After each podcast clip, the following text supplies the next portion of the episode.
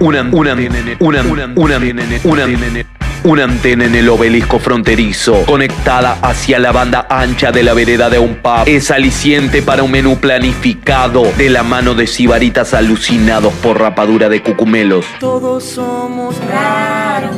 Una boya preparada para un batepapo de entrebaya. Los manos, las minas, las damas de la sociedad filantrópica y las curanderas de juramento hipocrático están invitadas. Devota. Aquí no hay de chis corrido, así que te ispilla lagartija. Y no corras, que es peor. Eu fico louco, eu fico fora de si.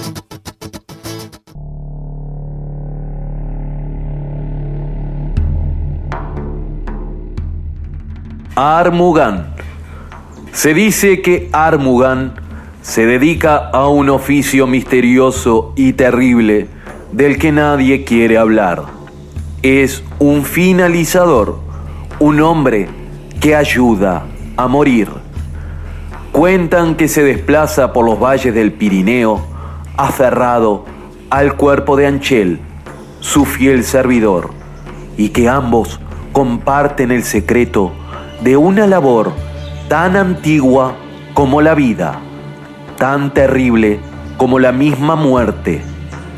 Armugan es el ángel del abismo al que nadie desea encomendarse. Posee una radical sabiduría que le permite ayudar a desprenderse del mayor de los sufrimientos, el miedo a morir. Armugan, el señor que conoce el ritual del paso de lo terrenal a lo humanamente desconocido, tiene por afición el amor a las cabras. Con ellas es con quien dialoga en sus momentos de reflexión. Este hombre de cuerpo carente conoce el padecimiento del cuerpo cuando se le despeja el alma.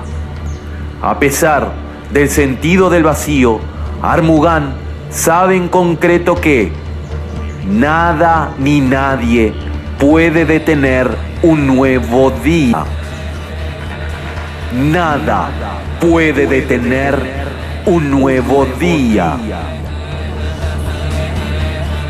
Ese nuevo día que surge es marcado por la luz del creador de vidas, el Rey Sol. Todas las culturas han celebrado de cara al cielo las bondades de la entrega del astro rey, astro que tiene su álgido punto de vida en la Tierra en los solsticios. Hoy y en los portales de un nuevo solsticio, de eso hablamos, del punto de partida que brindan los solsticios a la vida de los rituales que brindan el tiempo. Tiempo para sembrar, tiempo para cosechar, tiempo para reunir, tiempo para el sosiego, tiempo de renovar energía, tiempo donde es menester conservar esa energía. De la mística pluma de la profesora Mari Rocha y la voz sonora de Beto Carrasco que emerge desde la caja de Pandora, hoy rendimos pleitesía al Rey Sol y su consagración a la vida en la tierra.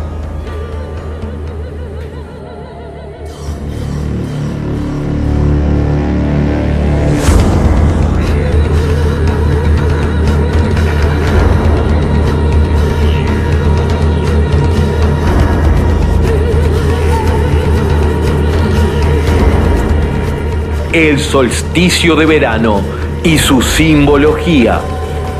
Las culturas antiguas tenían particular respeto y dedicación a la astronomía y de manera especial rendían pleitesía al rey Sol, a quien dedicaron horas interminables de estudio y como ofrenda gran cantidad de sus templos, los que pululan misteriosamente por todos los cardinales puntos del planeta Tierra.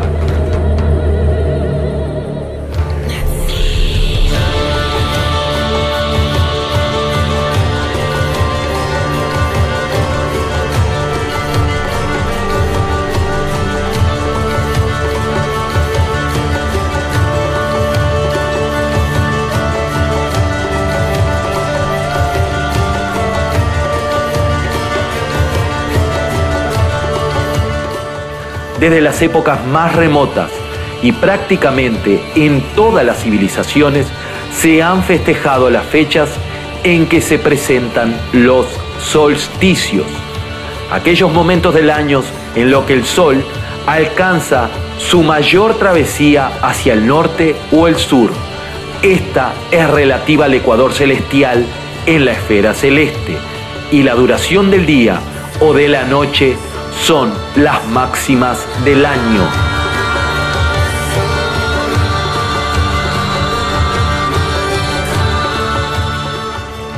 En Roma los festejos se dedicaban al dios Jano.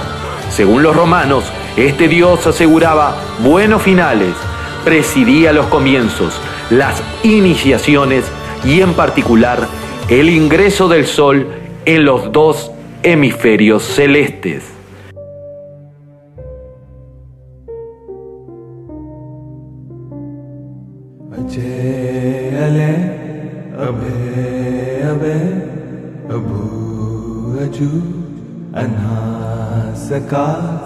अगंज पंच अलख अपक अकाल दया अलेख बेख, अनाम काम, अगाडा, अनाथे प्रमाथे, अजोनी अमोनी, न रागे, न रंगे, न रूपे, न रेखे, अकर्मन न परमन न गंजे अलेखे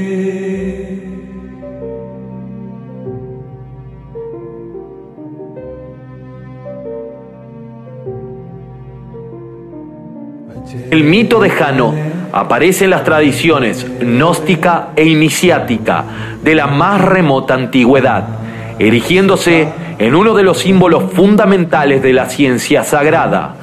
Jano, igual que Shiva, el dios de la tradición espiritual hindú, el dios de la destrucción, que acaba con lo que existe para que pueda surgir lo nuevo y la vida se transforme. Es el Señor del triple tiempo y al mismo tiempo Señor de la eternidad.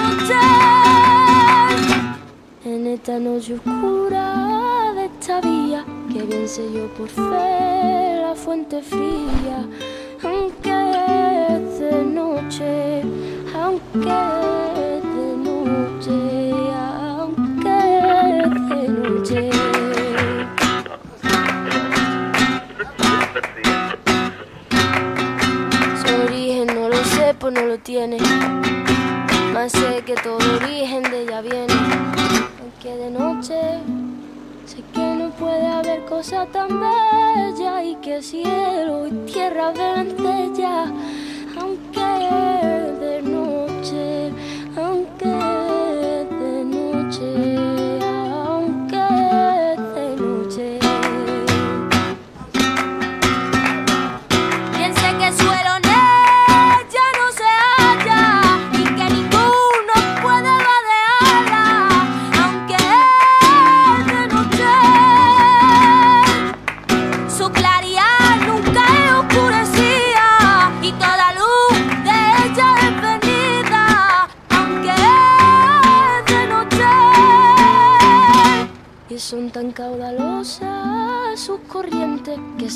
infierno.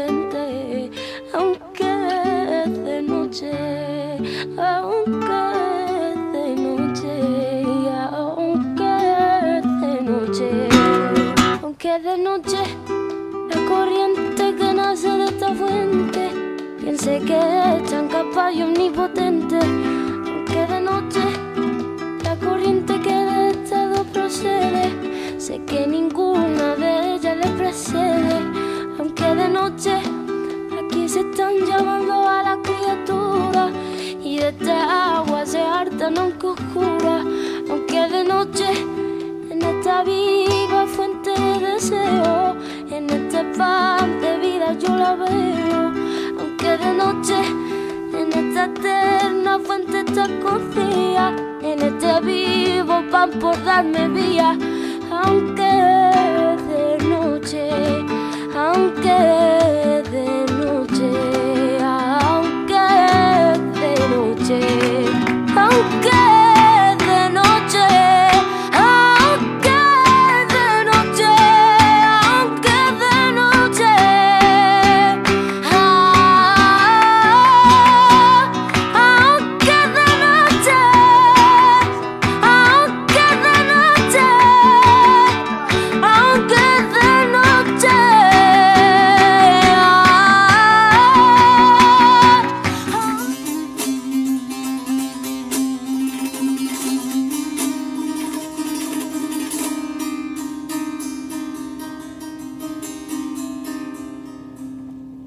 Desde el punto de vista del esoterismo cristiano, el Cristo domina el pasado y el porvenir. Jano se asocia simbólicamente al Verbo eterno y al mismo tiempo quien vive y reina en el futuro, por los siglos de los siglos, el Señor de los tiempos, que no está sometido al tiempo.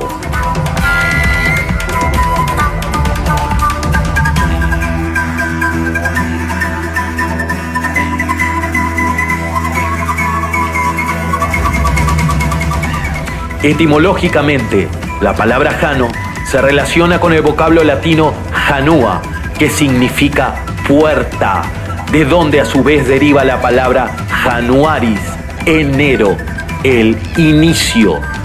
La puerta, no solo en sentido físico, sino vital. Jano, el dios de los cambios, los pasos y las transformaciones. A él se consagran las puertas y umbrales, simboliza el devenir de la vida, la evolución, y su imagen tiene dos caras, representando la incertidumbre de lo que está por venir. Incertidumbre de lo que está por venir. De lo que está, lo que por venir. Por venir.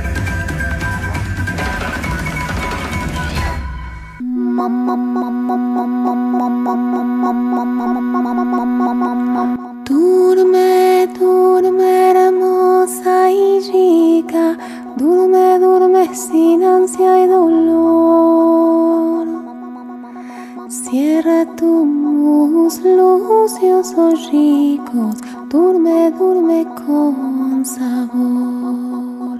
A la escuela tú te irás y en la ley te amedarás.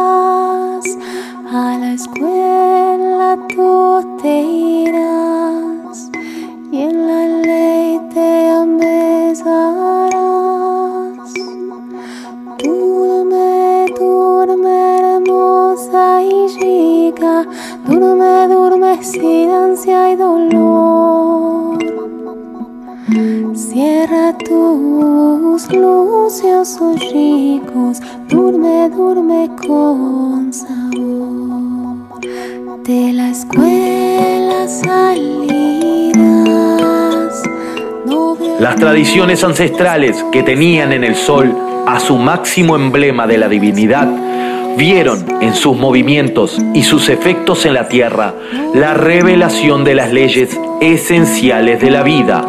Un tiempo para sembrar, un tiempo para cosechar, un tiempo para reunir, un tiempo para el sosiego, tiempos donde había más energías, tiempos donde era menester conservar esta energía.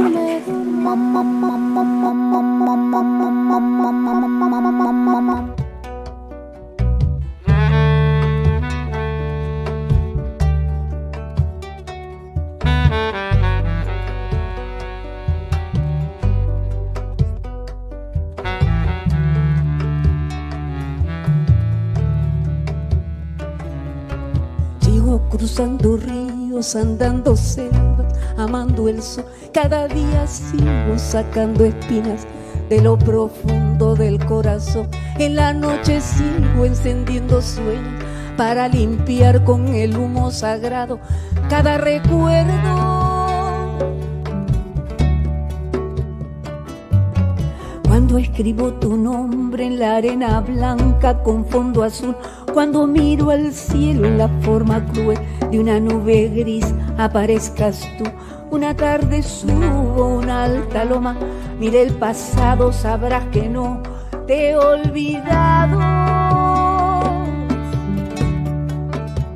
Yo te llevo dentro hasta la raíz y por más que crezca vas a estar aquí.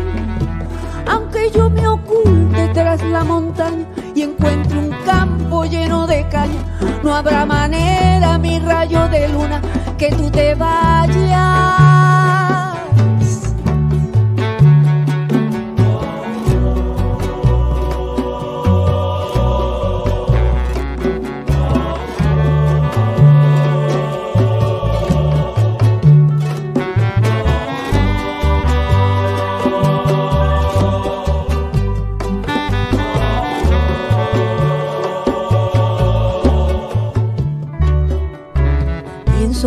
Cada instante sobrevivido al caminar, cada segundo de incertidumbre, cada momento de no saber, son la clave exacta de este tejido que ando cargando bajo la piel.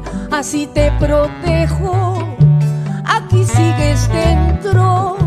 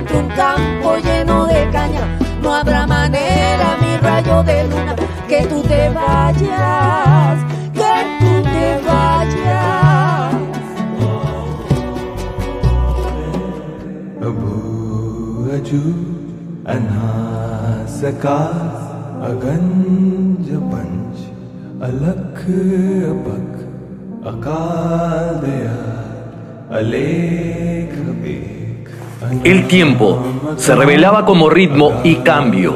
Los alquimistas lo llamaron solvet coagula.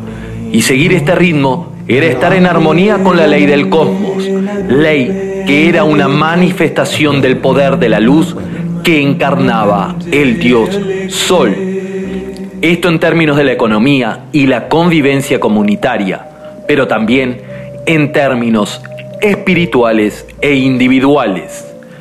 Desde la más remota antigüedad y sobre todo desde unos 12.000 años, el hombre pasó de simple depredador y recolector de frutos silvestres a ser un agricultor que elegía las semillas, buscaba el momento adecuado para sembrarlas y cuidaba su plantación hasta recoger el fruto de su esfuerzo. El ser humano aprendió a relacionar la agricultura con la posición del sol en el cielo, la cual marcaba las estaciones y los ciclos de la naturaleza. Conocer el lenguaje de los movimientos solares era imprescindible para la supervivencia del ser humano.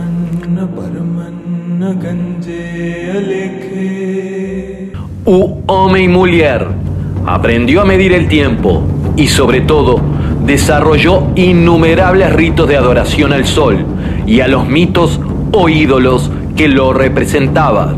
Ritos de siembra en el solsticio de invierno, ritos de recolección en el verano. En Egipto, territorio en que las variaciones estacionales son menores, su mitología y simbología derivó pronto hacia las estacionales y cíclicas crecidas y descensos del Nilo, lo que determinaba la vida y estructura de la sociedad.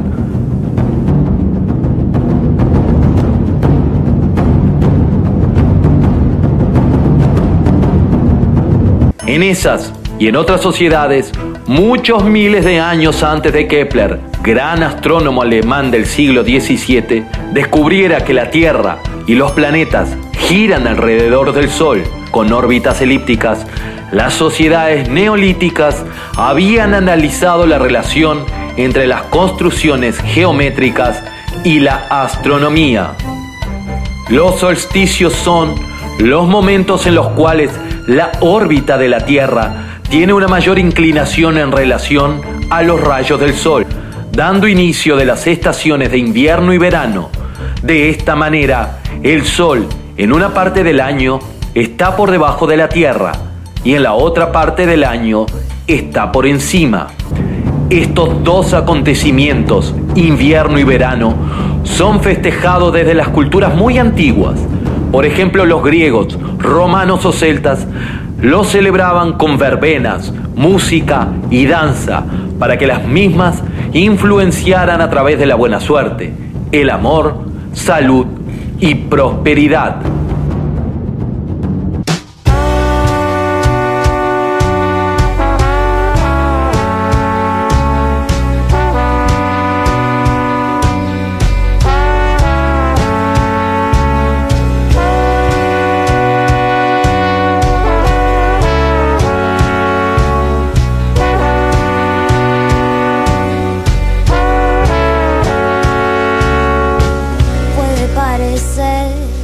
pero no es. Puede verse como sí, pero no es. Y puede el sol resplandecer que mi cuerpo se refleje en sus flores, pero al final.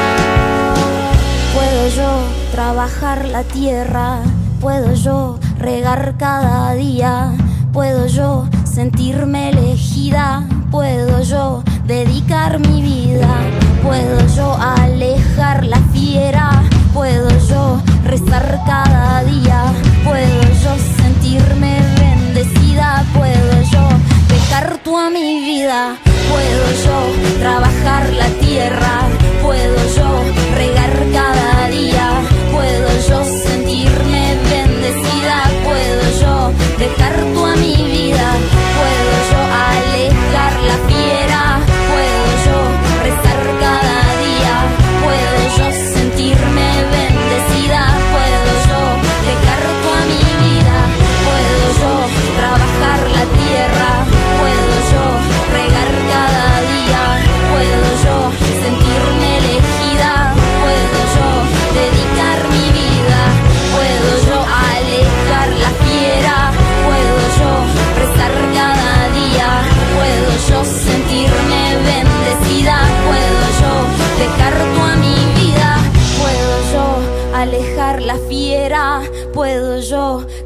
cada día. Puedo yo dejar tú a mi vida y aún así.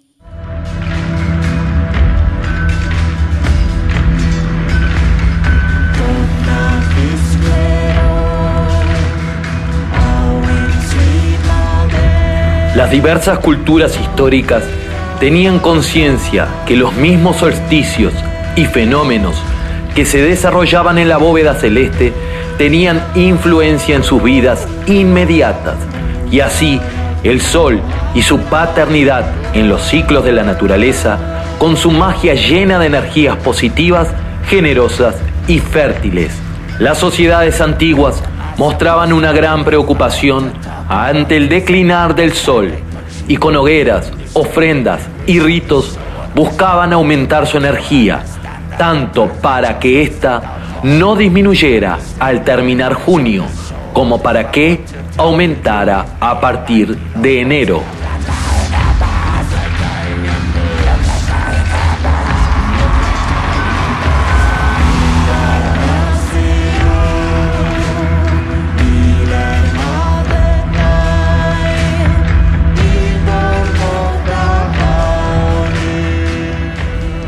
Desde la antigüedad a los solsticios se les llamaba puertas o portales mágicos. Al solsticio de verano se le conoce como la puerta de los hombres o de los antepasados, a diferencia de la puerta de los dioses que corresponde al solsticio de invierno. Estas dos puertas zodiacales representan la entrada y salida de la llamada caverna cósmica esta caverna es el símbolo del mundo que habitamos, ese mundo que debemos iluminar internamente para despejar las tinieblas exteriores y encaminarnos en la comprensión de nuestro ser interior, que no es más que la presencia de la divinidad en nosotros, que la presencia de la divinidad en nosotros, nosotros.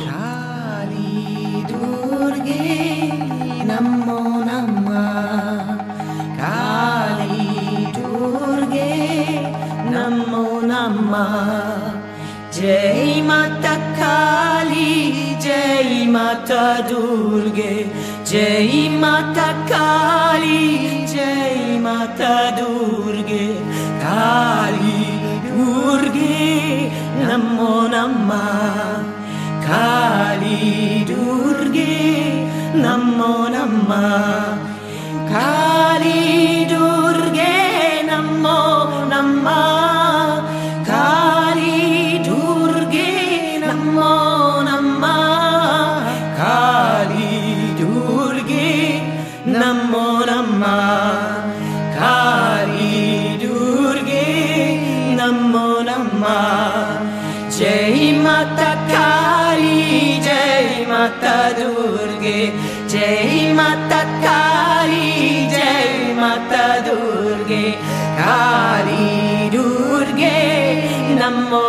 mind.